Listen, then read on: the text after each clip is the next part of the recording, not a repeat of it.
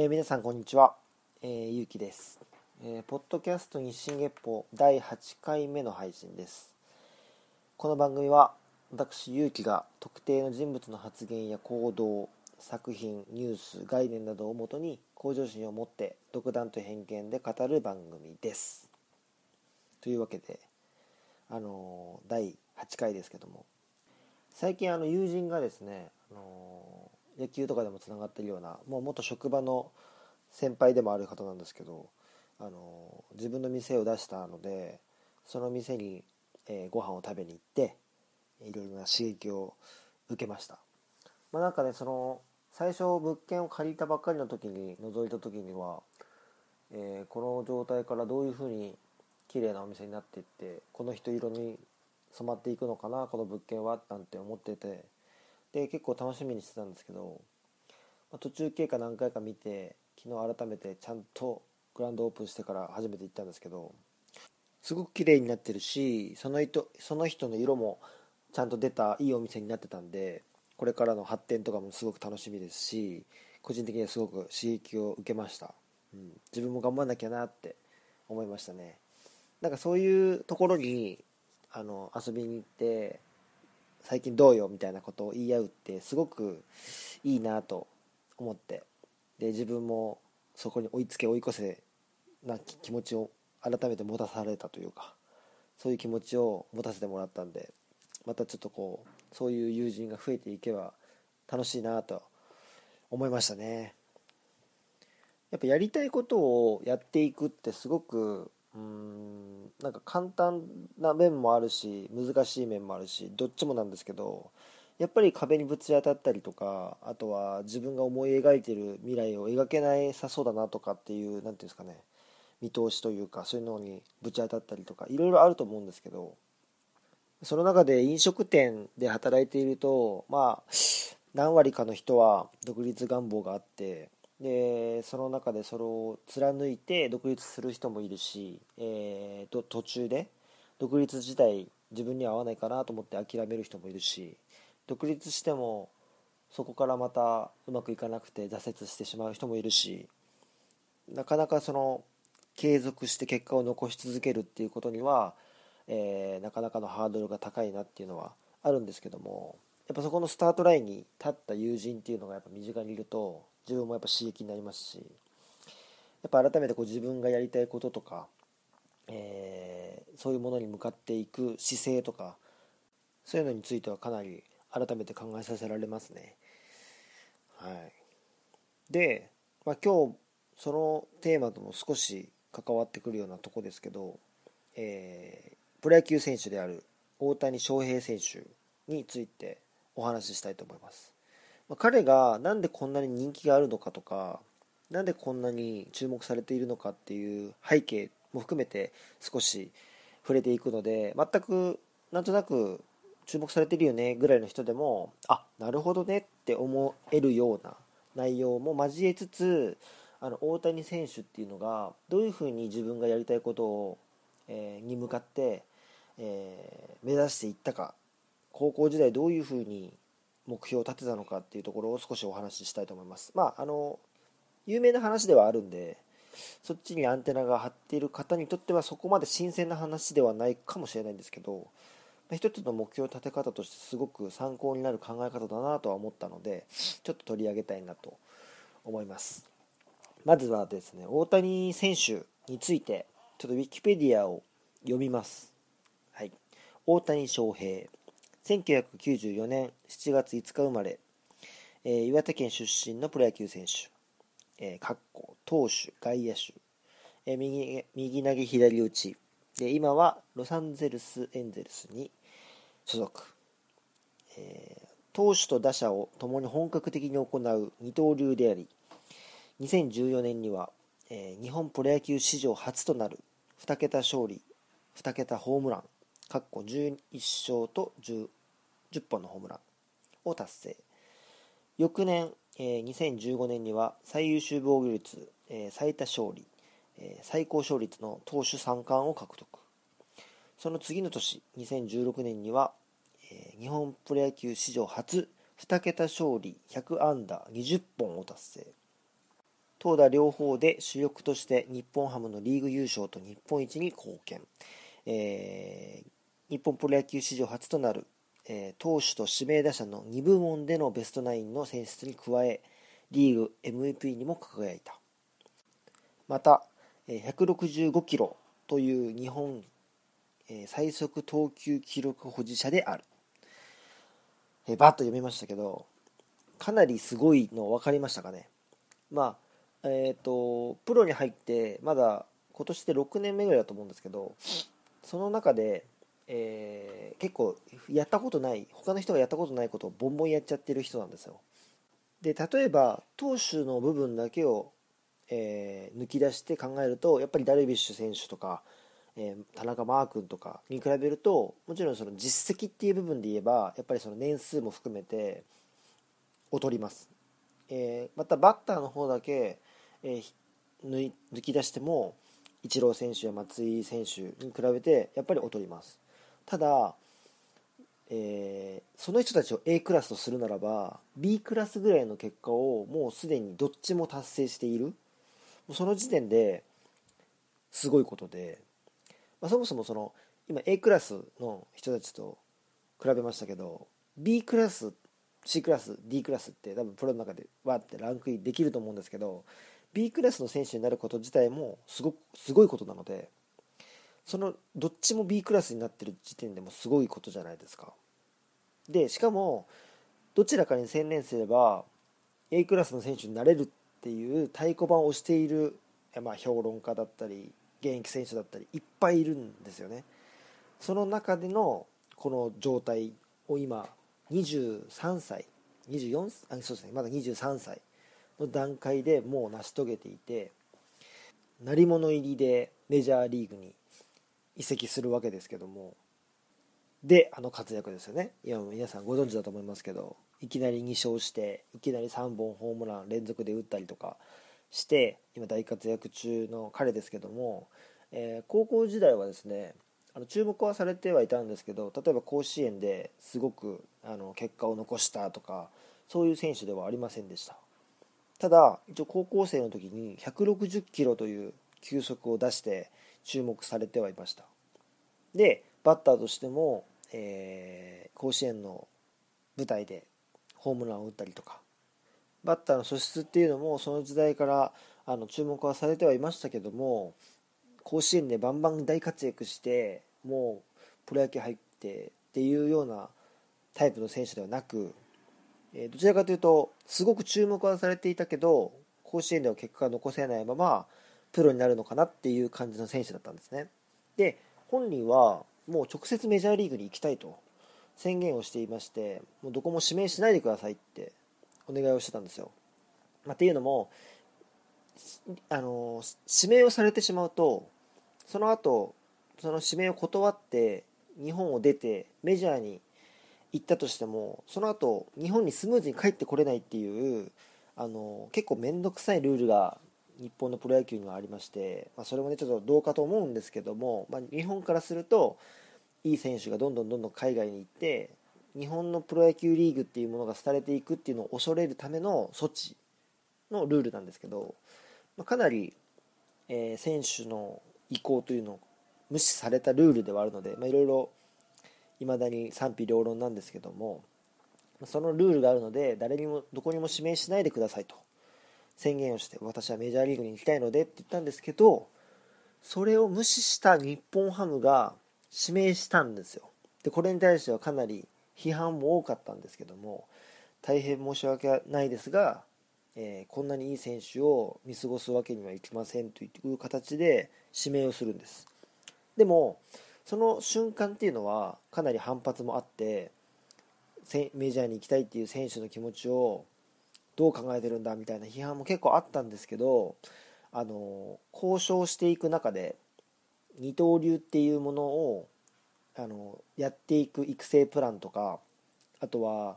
ダルビッシュがつけていた背番号を上げるとかあとは今までのその高校卒業して直接メジャーリーグに行って、えー、向こうで活躍している選手の少なさとかマイナーリーグから上がっていくところの過酷さとかいろんなデータを大谷選手に提示してうちに来た方がいいですよっていうふうね説得をしてでその思いが通じたんですかね。あの大谷選手は日本ハムに入るわけです。で多分ここからオープンされてないんですけど一応一般的に噂されているのは何年以内にメジャーに行くっていうこれからの結果を残せばメジャーに行くっていう権利をくれとか多分そういう部分も契約の中にはあったんじゃないかなっていう予測はされています、まあ、大谷選手は日本ハムの選手になるわけですけども、えー、1年目2年目と、まあ、苦戦はしつつもちょっとずつ、えー、結果が残っていって3年目で、えー、投手としてかなりの結果を残すことになるんですね。もう3年目には確実に日本ハムのエースになってましたね。で4年目には、えー、バッターとしても投手としても両方で結果を残してで5年目、まあ、去年ですね。ちょっと怪我とかもあって、あの、なかなか思うような活躍はいかなかったですけどももうその時にはもう来年メジャー行くからどれぐらい復帰できるのかなどれぐらいの選手だっていうことを今私はこういう選手ですよっていうのを示せるのかなっていうところで注目されてたっていう感じではありましたね。で、まあ、投手として初めて初回先頭打者ホームラン打ったとか、えー、160キロ165キロ投げたとか、えー、ピッチャー4番を最終戦日本の最終戦でやったとかいろいろねすごいエピソードいっぱいあるんですけど、まあ、今日はそこではなくて、まあ、どのように高校時代に目標を立てたのか、えー、どういうふうに実践していったのかっていうのところを、えーと、触れていきたいと思います。そこがメインテーマになります。で高校時代の監督に佐々木監督っていうのがいらっしゃったんですけどその監督から提案された、えー、マンダラチャートという、えー、9マス ×9 マスの、まあ、正方形というか、まあ、正方形じゃないんですけどもいいんですけど 9×9 のマスですね。要は81個のマスをまず作ってもうこれあの今口で説明全部しますけど多分分かりづらいと思うんですよ。最初に言っとくと。だけどあのまあツイッターにもあげますし大谷マンダラとか 9×9 とか検索したら画像出てくるのでできたらそれも見ながらの方がいいかなと思います、えーまあ、9×9 の81マスの一番ど真ん中に一番達成したい目標を立てます。で大谷選手の場合はここにですね、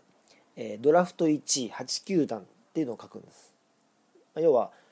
高校卒業してドラフトにかかるときに、えー、8球団にドラフト1位で指名されるような選手になるぞっていうことですよね。これをまず立てるわけです。でそのドラフト1位の指名のために必要な基礎思考といってまあ、考え方ですね。どういうふうに達成していくかっていうのを書いていくわけです、えー、大谷選手の場合、えー、体作りコントロールキレスピード160キロ。変化球運人間性メンタル。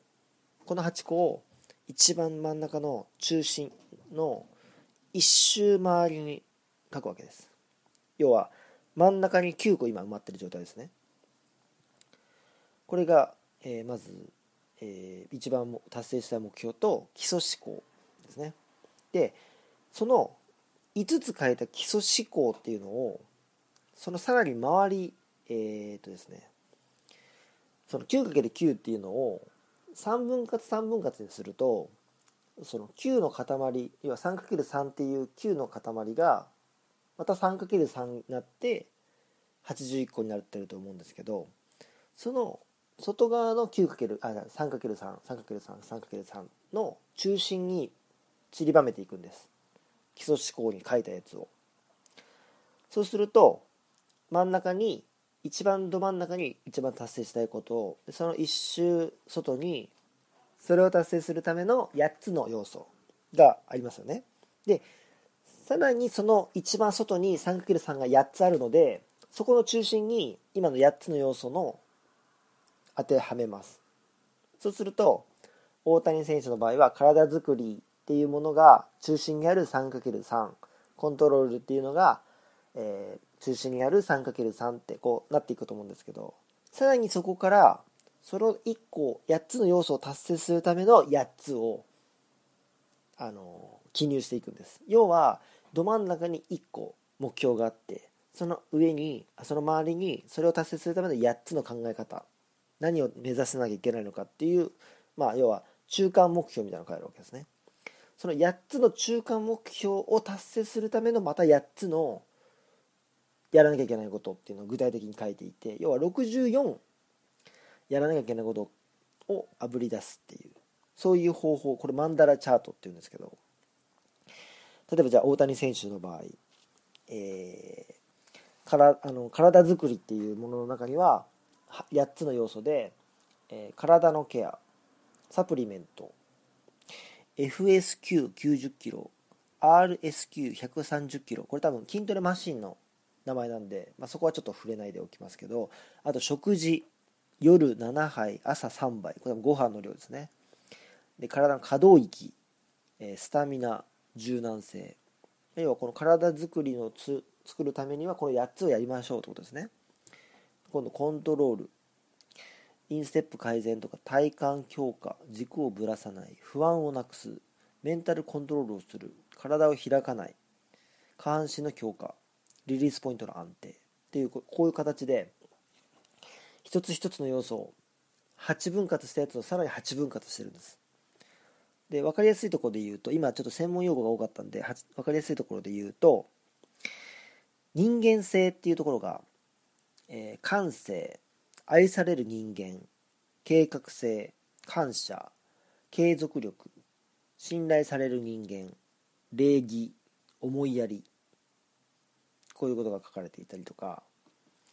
これ僕ね運のところが結構いいなと思ったんですけど運を磨くためにやらなきゃいけない8つのこと。挨拶ゴミ拾い部屋掃除、えー、審判さんへの態度本を読む応援される人になるプラス思考道具を大切に使う。これをね僕高校生の時に書いたのかと考えるとすごいなって思いました特にこのゴミ拾いとか審判さんへの態度とかこの辺とかって当たり前のようでできないことだと思うんですよ例えばやっぱり自分が納得いくボールを投げたのに審判が「ボール!」って言われた時に「ええー!」ってどうしてもなっちゃうと思うんですよいや僕もありますし特にそれが苦しい時にやっと投げられたボールとかをボールって言われるともう本当カチンってくるわけですよ。でもやっぱりそういうところをちゃんとやっていかないとまあ、運の部分もそうですしそのさらに試合が進んでいった時にやっぱ審判も人間なので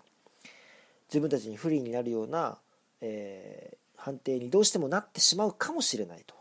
可能性として。そういう部分でも運を引き寄せるためにはそういうところもちゃんとしようとか。あとゴミ拾いですよね。これ前もあのメジャーでベンチに帰っていく途中かなんかにゴミが落ちていてそのゴミを拾ったっていうだけでメジャーですごいニュースになってたんですよ。あの大谷っていう選手はゴミを拾ったぞみたいな。でこれももちろんこの当時からこういうことも書いてますしあと日本時代にですねあの稲葉さんっていう稲葉選手っていう選手がいたんですけどもその選手が当たり前のようにやってるのを見てあこれをやっぱり改めてやんなきゃいけないって思ったらしいです。でやっぱそこに至るまでの過程の中にやっぱこの高校時代に描いたこのマンダラチャートっていうのは基礎としてあったんじゃないかなって僕は勝手に思ってますね。あともう一個分かりやすいところで言うとメンタルっていう項目の8つの項目、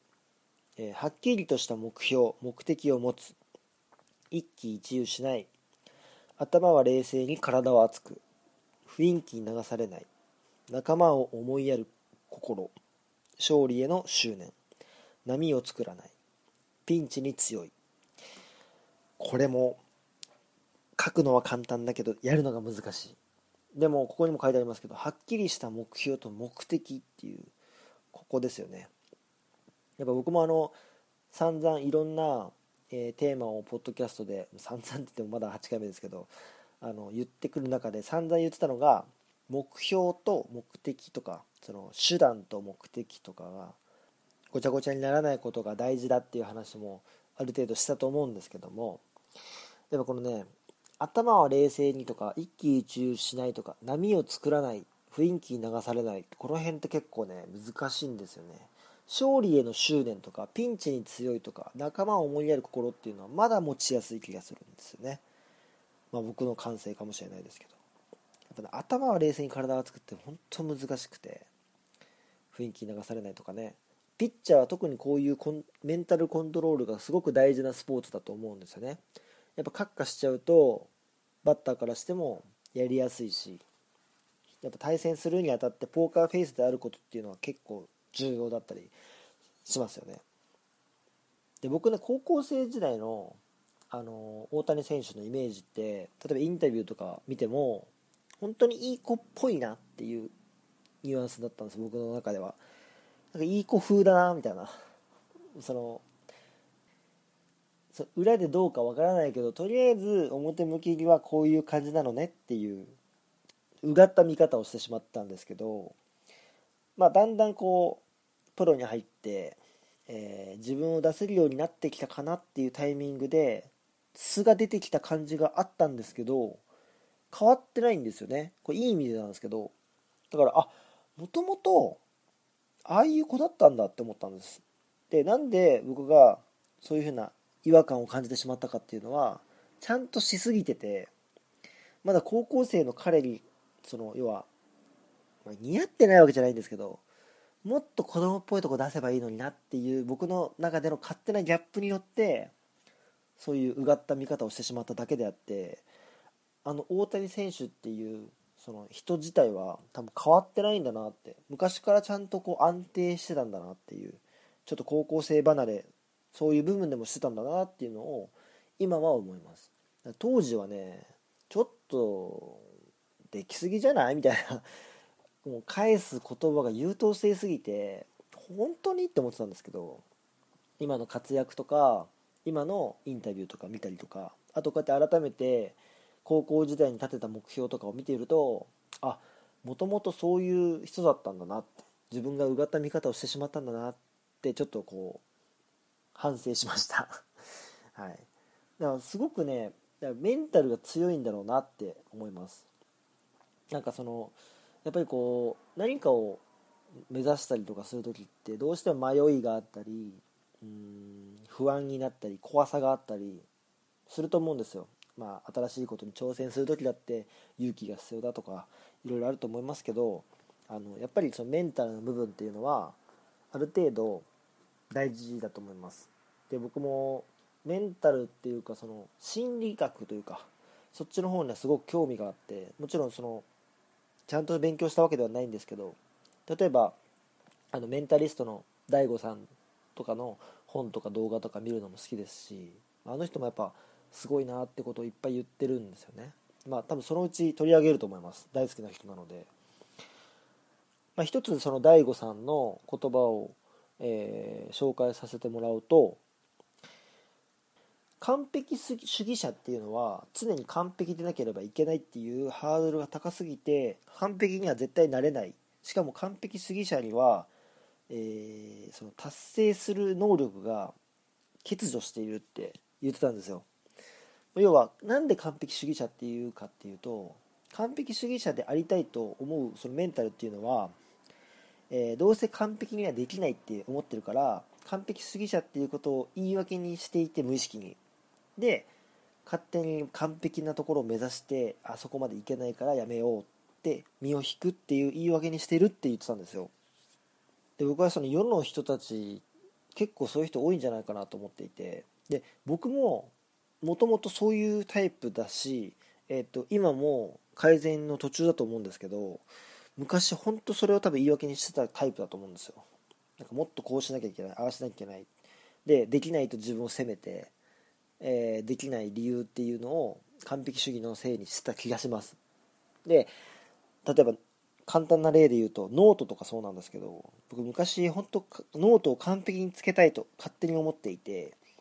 で例えばじゃあ1日ね会社をあ会社じゃない学校を休んでしまったりとかえっ、ー、と何かそういうことがあった時にノートが完璧に続かなかったからノートがだんだんつかなつけなくなっちゃうっていうもう本当ね意味は今考えると意味わかんないんですけどでもそういうことが起こっちゃうんですよあの人間の心理っていうのは。で例えばあのテストの前の日に片付けをし始めてしまってそれも、えーと、言い訳を作るためっていう心理らしいんですよね。大悟さん曰く。昨日、えー、片付け始めちゃったからなみたいな言い訳を予防線として貼っておいて一生懸命やった結果テストがダメだったんじゃなくてそういうことやっちゃったからテストダメだったんだって言い訳をあらかじめ用意するような心理が無意識にあるって分析されていて。まさに学生時代の僕とかそうだなって思ってこれだったのかって思いますけどいやそういう弱さってみんなあると思うんですよ。であのこういう弱さに対して自分を許せる能力っていうのが重要だって DAIGO さんは言っていてまあそういうふうにちょっとメンタル弱いとこ出ちゃったけど、まあ、次に生かせばいいじゃんって思う人とあのやめだ次は絶対に片付けなんてしない。ノート完璧取るぞって思ってしまう人は全然結果が違くて前者の方が結果が出やすいらしいんですよね。で大谷選手の、まあ、今のインタビューとか高校時代のインタビューとか聞いててもやっぱりその落ち着いていてどこか余裕があってそういう空気感の中で何か意見を言ったり、えー、インタビューに答えているっていう姿を見ていると多分いい意味でなんですけどこれは。いい意味で自分がもしちょっとあれってなっても許す能力っていうのが高かったんじゃないかなって思うんです。でこのマンダラチャートって見た時もそのはっきりした目標目的を持つとか一喜一憂しない雰囲気流されない、えー、波を作らないこういうところっていうのはそういう、うん、目標達成のための必要な自分を許す能力というかその能力っていうのが高い部分っていうのも養われたんじゃないかなって思うんですよ。だから今ああいうポジションに入れるし大活躍もできるし人にも愛されるし応援もされるしってそういう選手になれたのかなって思います。だからもう本当に今年も彼には怪我なくシーズン通して活躍してもらってさらにみんなに夢や希望を与えてほしいなってすごく思いますよね。本当に大好きな選手で久々ですね。あの毎試合全部の打席を動画とかニュースを駆使して全部見ようと思える選手。本当に久々だと思います。あのメジャーに行ったばっかりの時のイチロー選手とかは僕もすごい追ってましたけどそれ以来な感じですね。本当やっぱやっぱその技術とかあのそういうことも大事なんですけどやっぱり何か成し遂げる人ってやっぱメンタルだなっていうのを改めて大谷選手とか見てると思いますねうんそういうところはやっぱ見習っていかなきゃいけないなと思いますし自分がそういうのを人に伝えなきゃいけなくなった時もそういうことを大事に伝えたいなと思ったので、まあ、今回こういうテーマにさせていただきました。うんなかなかやっぱこうプロ野球選手とかサッカー選手とかってまたすごいいいこと言うんですよね。メンタルがしっかりしていた選手とかはやっぱいいこと言うんです。年下だろうが何だろうが。そういう選手が言ったこととかやってることとかっていうのは僕ら一般人の中の実生活とか仕事とかにもかなりこう参考になるというかヒントになるような言葉がかなり隠されていると思うのでそういうところからいろいろ学んでいきたいなって思うことは多いのでそういう部分で大谷選手これからも注目していきたいと思います。そうですね。大谷選手の話は以上です。ありがとうございます。で最後にですねあのちょっと報告というかまあ、ちょっと近況報告みたいな感じなんですけど西野さんいますよね。キングコングの西野さんが書いた本を読んだんです、えー、魔法のコンパスと革命のファンファーレ。で両方読んでこの人の考え方やっぱ好きだなとかこの人の考え方をもっと見てみたいって思うようになってで彼がやっているオンラインサロンっていうのがあるんですけどあの、ま、月額1000円でえー、Facebook の非公開グループに入れるよっていう、まあ、オンラインサロンなんですけどそれに参加することになりまして入ったんですけどやっぱあの人は人を巻き込む力とかあのいろんな部分で面白いなっていろいろな部分でヒントになる人だなって思ってあの今楽しくそのオンラインサロンでのやり取りっていうのを見たりちょっとコメント残したりしてるんですけど近々それについてちょっとポッドキャストでも触れたいと思います。ちょっと僕もまだ、えー、何を伝えたいかとか伝えたいことがまだ定まってないのでその辺が定まってきて、えー、皆さんにお伝えしたいなって思いが出てきたらテーマにさせていただくと思いますのでそちらもよろしくお願いします。で次回なんですけども秋元治さんって皆さんご存知ですか？名前だけ聞いてピンとくる方は結構詳しいかもしれないですけどこちら葛飾区亀有公園前派出所を書いていた、え、漫画家さんです、えー、なんで彼を取り上げたいかと思ったかというと漫画家業界ってどうしてもやっぱりこの徹夜して朝までやって締め切りギリギリまで書いてもうもう何ていうんですかね。過酷な労働環境っていうイメージがありません？その常識を外れたところで仕事をされてた方なんですよ、まあ、要はその業界の常識にとらわれないで独自の路線を作ってシステムを作ってそれを実行していたすごい人なんです。だからこちら葛飾区亀有公園前初上を読んだことない人でも秋元治さんを知らない人でもすごく彼のその、うん、考え方とかやってきたことっていうのは十分心を響かせるだけのことをしている方なので僕はすごく尊敬している方なんですけどすごくその話をしたいと思います次回。はい。でえっ、ー、とメールアドレスそうだメールアドレス言っときますね。えっ、ー、とこれ番組への感想やテーマに関する意見とかリクエストとかその他相談などお待ちしてますので、えー、メールアドレスが日進月歩アットマーク Gmail.com 綴りは数字で24英語の小文字で GEPPO アットマーク Gmail.com 日進月歩 Gmail あごめんなさい日進月歩アットマーク Gmail.com こちらまでお願いします。あとツイッターなんですけどツイッターでえっ、ー、とハッシュタグ 24GEPPO 要はハッシュタグ日進月歩で何かつぶやいてしてもらえるとあ聞いてくれてる人いるって思えるのでメールじゃなくてもそっちでも手軽にツイートしてもらえたら僕読みますのでぜひよろしくお願いします。というわけでですね今日はこの辺で終わりかな。そうですね今日今回メールちょっといただけなかったのでまた次回メールお待ちしてますのでよろしくお願いします。それではお時間となります。お相手はゆうきでした。また来週。さよなら。